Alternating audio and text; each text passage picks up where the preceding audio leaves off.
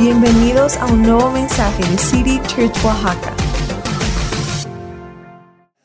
Pues quiero platicarles muy brevemente acerca de, lo- más increíble de la Navidad.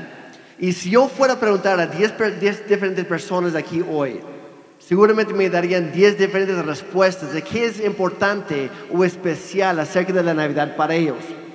Algunos seg- seguramente nombrarían cosas como las vacaciones para los papás que no tienen que llevar a sus hijos a la escuela, los mismos niños que dicen gracias a Dios ya ya merito, ya voy, ya se van a suspender las clases por las vacaciones. Otros se enfocan mucho en, las fiestas, en las cenas, las comidas, las reuniones familiares, ah, etcétera. Tal vez otros se enfocan más en los adornos, los regalos, las luces y todo lo demás que vemos en estas fechas. Y todo eso es muy padre, pero no ni siquiera llega cerca a lo más increíble, lo más especial de la Navidad.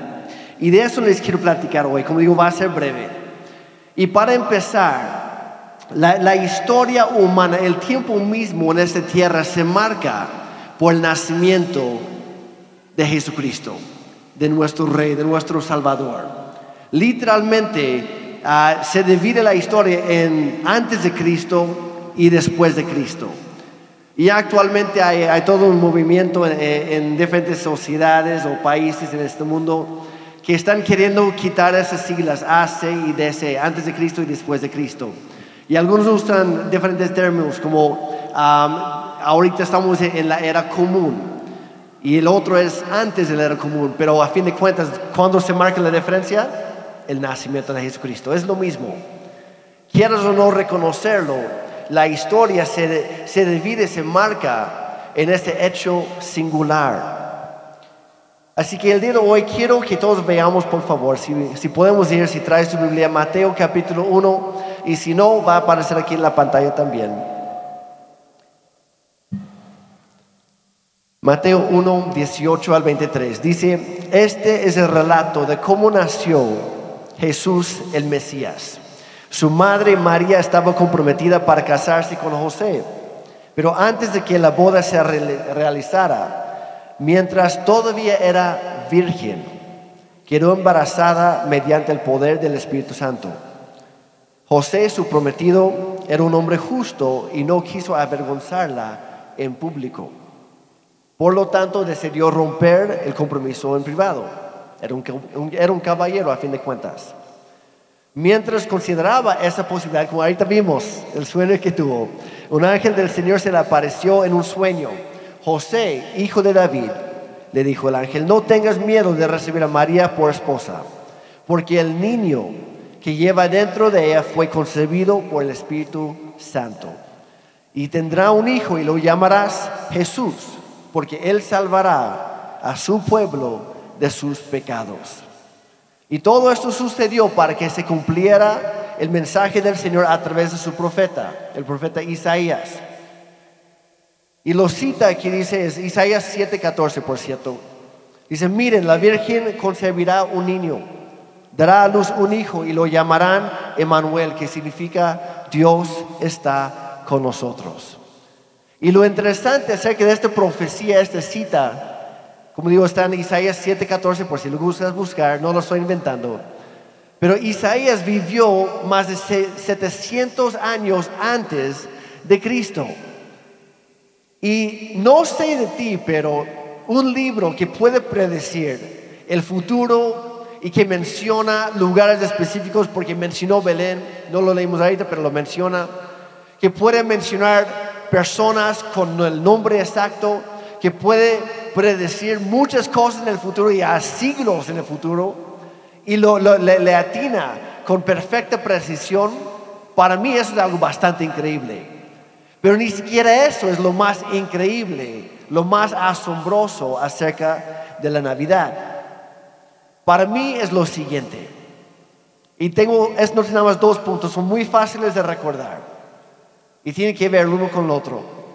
Para mí lo más increíble acerca de la Navidad es esto, que Dios se hizo humano. Que Dios se hizo humano. Esa es la razón por, por, por la que la Navidad lo cambió todo. Esa es la razón. que Dios se hizo humano. Como mencioné hace rato, la historia antes de Cristo, sin darse cuenta, bueno, más bien para nosotros, ellos no lo sabían, pero es como si estuvieran en un, en un conteo regresivo, contando que, que pasaban los años, pasaban los días para llegar al nacimiento del gran rey. Y nosotros desde entonces hemos estado contando a partir de esa fecha para acá. Estamos en el año 2022, terminando.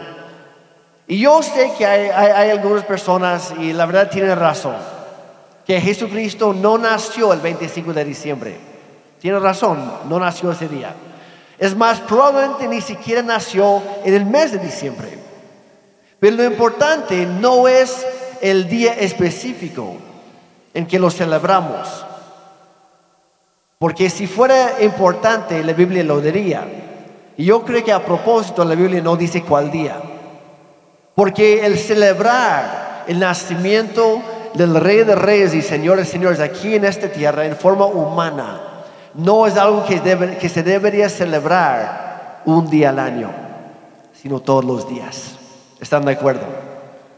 Porque la Navidad lo cambió todo y lo importante no es el día en que vino, sino el hecho de que sí vino. Eso es lo importante. Todo porque Dios se hizo humano. Jesús era y es y siempre será Dios. Hay muchas personas, tanto durante su vida como hoy en día, que han dudado de la deidad de Dios. Si realmente era hijo de Dios, ciertamente era Dios en forma humana. Y esto pasaba mientras Jesús estaba aquí. Lo vemos en Mateo capítulo 16. Y vemos que Jesús estaba caminando con sus discípulos.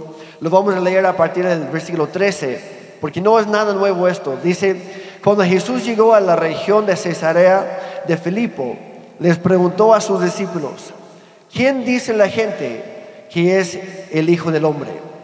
Y el Hijo del Hombre era, era un término que Jesús usaba para referirse a sí mismo como siendo Hijo de Dios también, pero nacido en, un cuerpo humano. ¿Quién dice la gente entonces que es el Hijo del Hombre? Y hace énfasis con este título, el Hijo del Hombre, el Hijo del ser humano, el Hijo de la humanidad. Jesús nació de una mujer, de la Virgen María, sabemos eso. Y la pregunta entonces es, ¿quién dice la gente que soy? Y en ese entonces, y también hoy en día, algunos han dicho que era un, profeta, un hombre santo, otros han dicho que pues era un maestro, otros que simplemente era un buen hombre, otros que dicen que ni siquiera existió. Pero la, verdad, cuando uno estudia la historia, no hablo de la historia cristiana, sino la historia secular, la historia judía, la historia romana, etc. los más grandes historiadores han comprobado que el nacimiento, la vida, la muerte y también la resurrección de Jesucristo son los hechos más fundamentados en la historia de toda la humanidad. Sí sucedió todo eso. En el versículo 15 ya que había escuchado las diferentes opciones que daba la gente, Jesús dice, Jesús les preguntó a sus discípulos, ¿y ustedes? ¿Ustedes quién dicen que soy? Y Simón Pedro contestó, tú eres el Mesías. En otra versión dice, tú eres el Cristo. Uno es del, del hebreo, otro es del, del griego. Pero esa palabra, Mesías o Cristo, significa el ungido, el enviado de Dios. Dice, tú eres el Hijo del Dios viviente. No sé si notaron eso. Dice, ¿quién dice la gente que es el Hijo del Hombre? Y le contesta Pedro, tú eres el Hijo de Dios. Totalmente humano y totalmente Dios al mismo tiempo. Hijo de hombre y Hijo de Dios. Y Jesús les hizo esa pregunta a sus discípulos ese día. Pero esta noche aquí mismo Jesús te está haciendo la misma pregunta a ti. ¿Quién dices tú que soy? Jesús hablando. ¿Quién crees tú que soy yo? Para ti, ¿quién es Jesús? ¿Es un profeta? ¿Era un profeta? ¿Era un buen hombre? ¿Un buen maestro? ¿O realmente para ti es el Hijo de Dios, el Mesías, el Cristo, el Salvador, que vino a este mundo para rescatarte a ti, para salvarte, para perdonarte? Para ti, ¿quién es Jesús? Y esa es una, una pregunta sumamente importante que cada uno de nosotros tendremos que contestar en vida antes de morir en algún momento. Y tu respuesta va a determinar en dónde pasas toda la eternidad. De acuerdo a lo que tú confiesas con tu boca, con lo que tú crees en tu corazón, eso es lo que va a determinar en dónde y cómo pasas toda la eternidad. Y sabemos que, que Jesús era Dios porque como ya leemos, Jesús fue concebido por el Espíritu Santo. Tenía un, un origen totalmente puro. Dios se hizo humano. Y ese es el hecho más increíble que hay, que yo conozco, que existe. Dios se convirtió en un hombre. Pero lo más especial para mí dentro de esto es que Dios, viendo el desastre en el cual se encontraba toda la humanidad, tú y yo, que por más que queramos, no, nunca logramos ser lo suficientemente buenos como para tachar o para borrar nuestros propios pecados. Y Dios se dio cuenta que era necesario que alguien viniera para darnos un mensaje de esperanza. Pero Dios no envió a un mensajero cualquiera. Dios mismo trajo el mensaje. Él mismo vino. Lo voy a decir de otra forma. Dios no envió a alguien para salvarte y a redimirte. Él mismo vino para salvarte. Dios vino por ti. Dios vino por ti. Jesús nació para morir con tal de salvarte a ti. Y si tú nunca habías escuchado ese mensaje, es el mensaje más grande que hay en toda la historia. Que puedes encontrar en cualquier libro. Es el más grande de todos. Y se basa en el versículo más conocido de toda la Biblia, que es Juan 3, 16. Dice, pues Dios amó tanto al mundo. Y yo te quiero decir hoy, Dios te ama a ti como no tienes idea. Dios te ama como nadie más jamás podría amarte. Dios te ama a ti. Dice que Dios amó tanto al mundo que dio a su único hijo, para que todo el que crea en él no se pierda, sino que tenga vida eterna. Dios es un Dios de amor. ¿Cuántos lo creen? Dios nos ama. No por lo que hagamos, porque nadie merece el amor de Dios. Nadie es perfecto, solamente Él. Todos necesitamos de su gracia, de su amor. Y gracias a Dios que son regalos que Él nos da. Dios es un Dios de amor. Pero también Dios, la Biblia dice que Dios es un juez justo. ¿Y dónde está ese equilibrio? ¿Dónde está ese balance entre las dos cosas? Que Dios es amor, pero también es, es justo y es un juez. ¿Y qué tiene que hacer los jueces a veces? Tiene que aplicar la ley. Tiene que ser justos, no corruptos. Y yo hace poco, hace unos días, estaba escuchando a un pastor ah, y estaba predicando y decía que él tiene un amigo que es un juez. Y este juez le, contó al pastor, le dijo, fíjate que hace unos días yo tengo, otro amigo que no era el pastor, claro, no era el pastor, era otro amigo de este juez, que se, se le acercó, le habló por teléfono, no sé, dijo, oye amigo, fíjate que pasó lo siguiente. Yo estaba manejando el otro día y bueno, la cosa es que me dieron una multa y fue por tanto dinero. Pero la verdad al principio me estresé, me enojé. ¿Cómo es posible que a mí me hacen esto? Si nada más fue por un ratito, no fue para tanto. Entonces decidí hablarte a ti, mi amigo juez. Como tú eres juez, pues yo sé que pues puedes hacer ciertas cosas. Entonces, como es tu trabajo interpretar y aplicar la ley, pues no sé si tú pudieras encargarte de este asunto que tengo, esta multa que tengo. Y el juez le dijo a su amigo, está bien, déjeme investigar un poquito, déjeme, déjeme checar qué puedo hacer. ¿Cuántos no quisiéramos tener un amigo así? Y ya pasan una semana, dos semanas y de repente llega al domicilio de, este, de esta persona que había, trans, había cometido un, un delito menor. No, tampoco había asesinado a alguien, ¿verdad? Pero cometió un delito menor vial y llegó un aviso a su domicilio que ya, ya, ya, ya había quedado resuelto esta infracción que tuvo. Entonces, pues le dio mucho gusto, le, dio mucha alegría, obviamente. Agarra su celular, le habla por teléfono a su amigo el juez, le dice, oye amigo, cuate, la verdad, muchísimas gracias por encargarte de mi multa.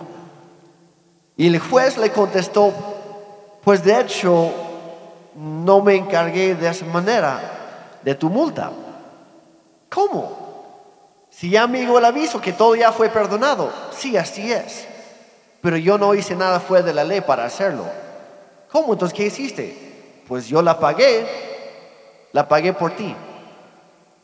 Y le dio muchísima pena. Le dije, híjole, no te hablé para que tú la pagaras. Yo te hablé para que nada más la hicieras desaparecer que hicieras lo que hacen los jueces.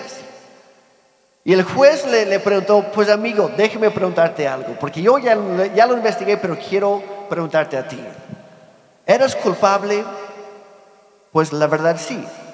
Bueno, si yo soy un juez justo, yo tengo que, yo tengo que aplicar la ley de forma correcta.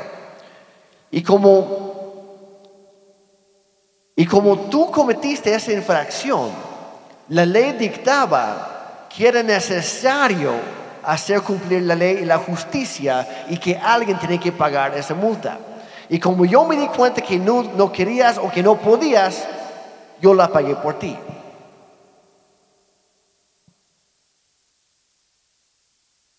Y hay muchas personas hoy en día que erróneamente creen que lo que Jesús hizo al venir a la tierra, o lo que Dios hizo, que fue simplemente que Dios deshizo los cargos en su contra. Que Dios hizo su maniobra como juez, juez eterno, juez supremo, y nada más desapareció el penalty, por decirlo así, la multa, el castigo por tus pecados. Pero si Dios habría hecho eso, Él mismo sería corrupto. Y es por eso que Jesús no hizo eso por ti. Jesús mismo pagó la multa, pagó el castigo por tus pecados, pagó el precio de tu pecado con tu propia vida. De todos tus pecados, tus pecados pasados, presentes y futuros también. la paga de todos tus errores y fallas en toda la vida. Que la Biblia dice que la paga del pecado es la muerte. Y por eso Jesús tuvo que morir. Dios hizo humano. Ese es el primer punto. Dios se hizo humano. Y si eso es muy complicado para recordar, a lo mejor el segundo punto te ayuda a recordar el primero. Y el segundo punto es que Dios se hizo humano. Ya sé lo que estás pensando, Jimmy, no, que ese fue el primero. No, son diferentes. El primer punto es que Dios, siendo Dios, con todo su poder, toda su autoridad, Él decidió hacerse como nosotros. El segundo es que Dios se hizo humano. Se pudo haber convertido en cualquier cosa, pero se hizo como uno de nosotros. Y eso se me hace increíble. Él nació como uno de nosotros. Se hizo vulnerable. Dependía de los seres humanos para cuidarlo, para protegerlo, para alimentarlo, para vestirlo. El gran creador se hizo creación. Eso es increíble. Creció como cualquier otro niño. Fue a la escuela, tuvo que aprender cosas, probablemente tropezó varias veces, se lastimó la rodilla o el dedo o lo que fuera. A lo tuvo alguna cicatriz por ahí. Tuvo amigos, unos buenos, otros no tan buenos. Tuvo dolor, sufrió, experimentó sufrimiento, experimentó abuso, experimentó lo que es la pérdida y la traición, igual que todos nosotros. Jesús pasó por todo lo que tú has pasado. Y eso es lo que yo te quiero decir hoy. Él te comprende mejor que cualquier otra persona jamás podría. Jesús se identifica contigo. Era humano en todos los sentidos. Dice Juan 1.1, dice en el principio, la palabra, en otra versión dice el verbo, es lo mismo, la palabra ya existía. Y la palabra estaba con Dios y la palabra era Dios.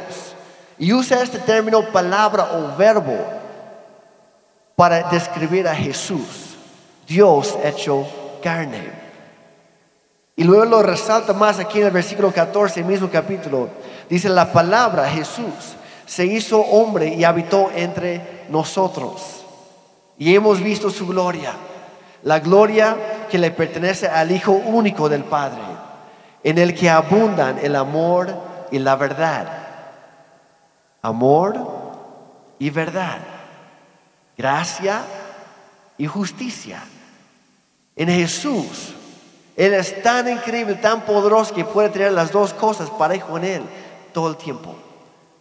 Dios no tiene que escoger si el día de hoy, si a ti te va a amar o si va a ser justo. Hace las dos cosas al mismo tiempo. ¿Por qué es tan importante creer que Jesús fue totalmente humano? Porque si realmente no era humano, si no era un ser humano, si no era un hombre como nosotros, si no realmente formaba parte de nuestra humanidad, entonces si no era humano, entonces realmente no murió. Y si no murió, entonces el perdón de nuestros pecados realmente no sucedió. Si no murió. Y si no murió, entonces tampoco resucitó de los muertos al tercer, al, tercer día. Y por ende tú y yo no tendríamos vida eterna. No, no serían cosas, ni el perdón, ni la salvación, ni la esperanza, ni la vida eterna, ni muchas otras cosas serían válidas para nosotros porque el sacrificio de Jesús no sería válido. Él tenía que ser hombre, ser humano, para poder darnos todo esto.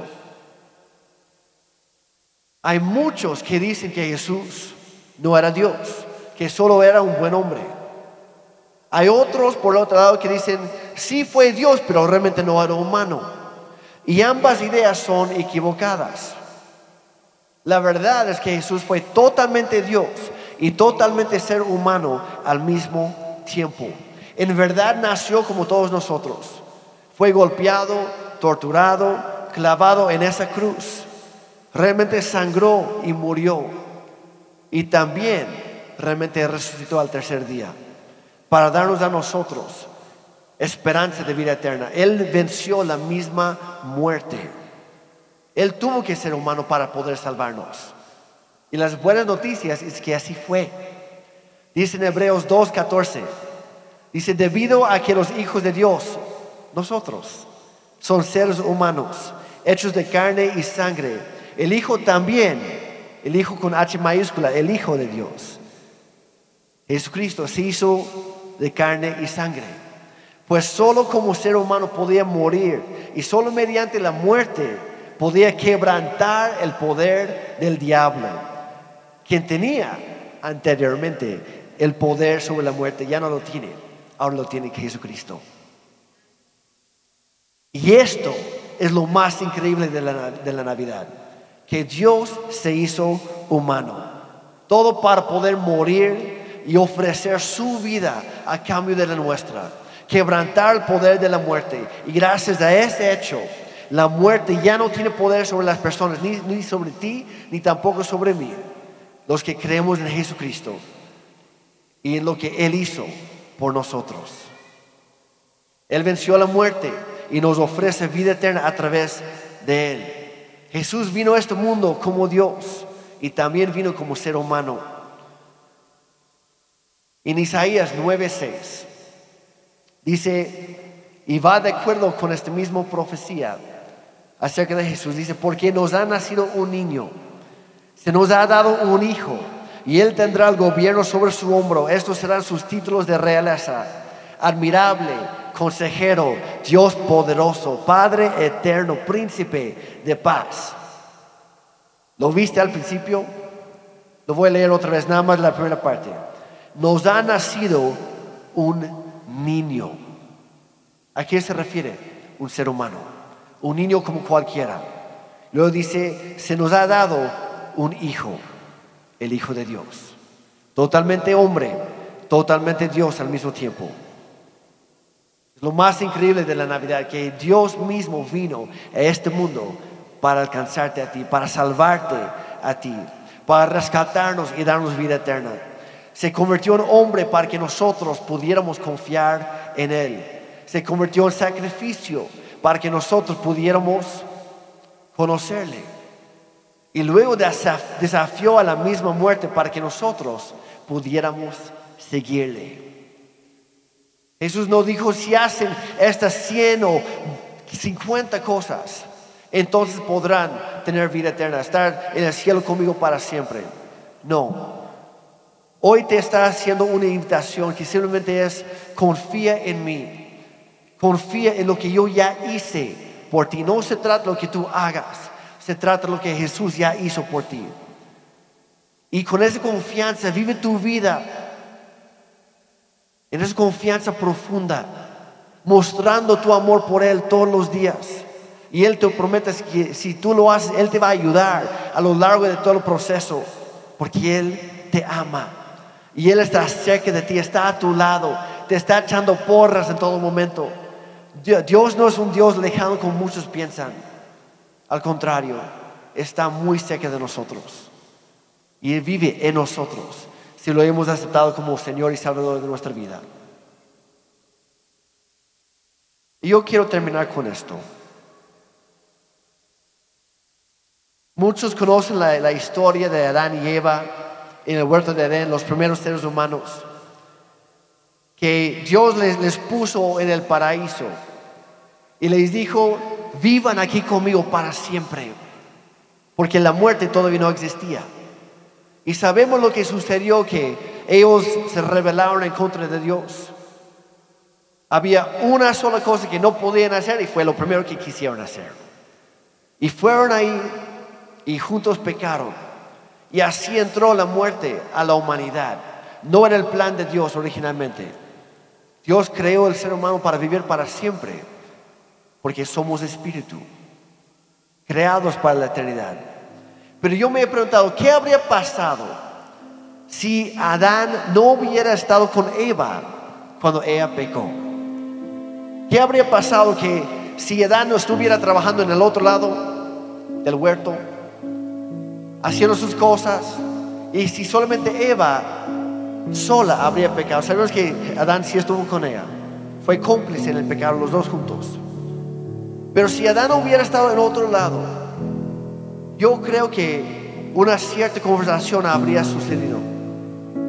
Dios Padre habría tenido que llegar con Adán, decir, hijo, mira, no lo sabías, pero la novia que yo hice para ti, Eva, ella pecó. Y ahora ella tiene que morir. Es la paga del pecado, es la muerte. Lo siento, hijo. Me, duele muchísimo decir, tener que decirte esto, pero ella va a morir. Ahora sabemos que esa conversación específica no sucedió. Pero yo creo que otra conversación muy parecida, sí. Y fue la siguiente. Cuando Adán y Eva pecaron, luego sus hijos nacieron y también pecaron. Y los hijos de sus hijos nacieron y también pecaron. Y así toda la humanidad hasta llegar a nosotros y los que van a llegar después. Dios Padre se acercó a su Hijo, a Jesucristo. Dijo, Hijo, me duele muchísimo tener que decirte esto. Pero la novia que yo hice para ti, la humanidad, la humanidad ha pecado yo creé la humanidad para ti. Pero hijo, tú sabes, por las leyes universales que gobiernan esta creación, tú sabes lo que va a suceder ahora. Como ellos pecaron, tienen que morir. Y Jesús se voltea a Dios Padre y dice, pero papá, yo no quiero que muera. Yo amo la humanidad demasiado. Yo no quiero que muera. Y el padre dijo, pero hijo, sabes, tiene que suceder. Y Jesús como hijo de Dios dijo, no papá, no lo voy a permitir. Yo sé que la justicia se tiene que cumplir. Yo sé que alguien tiene que morir por su pecado. Pero yo no quiero que muera, así que yo voy a morir en su lugar. Yo voy a hacer lo necesario. Voy a dar mi vida. Yo voy a morir para que ella, la humanidad, pueda vivir. Y es el mensaje de la Navidad. Yo sé lo que estás pensando, Jeremy. Has platicado muy poco acerca de la Navidad, del establo, del pesebre, de los pastores y los reyes magos y todo. Yo sé. Pero ese es el milagro de la Navidad. La Navidad, sí celebramos en esas fechas el nacimiento del gran rey. Pero reconocemos el hecho que el rey se hizo bebé y no se quedó como bebé. Creció, vivi- vivió una vida perfecta, todo para poder llegar a la cruz, para tomar tu lugar y mi lugar ahí. Y yo te quiero decir esta noche, si tú nunca habías escuchado esa historia así, la Navidad es la historia asombrosa de que Dios se hizo humano y murió por su creación. Eso es lo que celebramos en la Navidad. Eso es lo más increíble. Mucho más allá de los adornos y las luces y las fiestas y los regalos y las cenas y todo lo demás. Ese es el hecho que celebramos. Y yo te quiero animar. Yo sé que en estas fechas todo el mundo está muy ocupado. Hay muchos planes que se hacen, hay viajes y todo. Pero yo te quiero animar. Esta Navidad, no te pierdas de Jesús esta Navidad. Y la Navidad no es algo que se celebra un día al año, se celebra todos los días. Porque Él vino, se hizo como nosotros, todo para morir en esa cruz, para salvarnos y para levantarse al tercer día, para que tú y yo pudiéramos tener vida eterna. Si es posible, yo te, yo te animo a ponerse de pie, si no, no hay ningún problema. Si es que pueden, pónganse de pie. Y vamos a hacer una pequeña oración. La oración simplemente es hablar con Dios. Así que yo te animo. Ahí donde estás no tienes que pasar. Pero yo te invito a hacer esta oración conmigo. Si tú al escuchar esta historia, esta historia es verdadera, porque no es un cuento cualquiera. Si algo el día de hoy como que ha despertado en tu corazón y estás pensando, Jeremy, la verdad, nunca lo había escuchado así. Pero yo me doy cuenta que yo he estado viviendo mi vida a mi manera. A mí me han importado muchas otras cosas y, y no he dado la importancia a esto, que es lo más importante. Y yo reconozco que, que yo he cometido muchos errores. He tenido muchas fallas, muchos pecados. Y yo soy el primero en decir, yo no lo merezco. Nadie lo merece.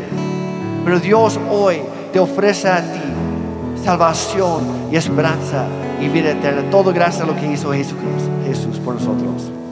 Y si eres, eres tú, si tú quieres orar para pedir a Jesucristo que sea el Señor y Salvador de tu vida, de recibir su perdón y que tú recibas también vida eterna en Él. Si pudieras, nada más levanta la mano, no tienes que pasar, pero que yo, que yo pueda saber por quién estoy orando. Si ese eres tú, por favor, nada más levanta la mano. Ok, gracias. Ok, perfecto, gracias. Vamos a orar. Yo, yo voy a pedir a todos que oremos juntos, para que nadie tenga que orar solo. Y como digo, orar es hablar con Dios. Así que puedes repetir conmigo en tus propias palabras. Padre Santo, yo te necesito. Yo he cometido muchos errores, pero hoy me doy cuenta que tú me quieres regalar algo esta Navidad que va a durar toda la vida. Perdóname Dios. Perdóname por todo lo malo que he hecho. Las cosas que he hecho para lastimar a otros, a ti Dios o a mí mismo. Perdóname. No lo merezco, pero hoy lo recibo gracias a lo que hizo Jesucristo en la cruz por mí. Yo creo que, que vino como bebé que creció, vivió y que dio su vida para salvarme a mí.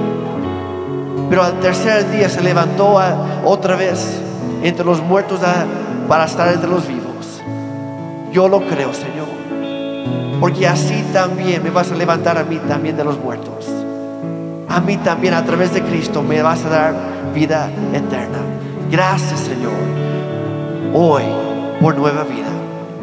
En el nombre de Jesús, yo te pido que seas el Señor de mi vida, mi único y suficiente Salvador.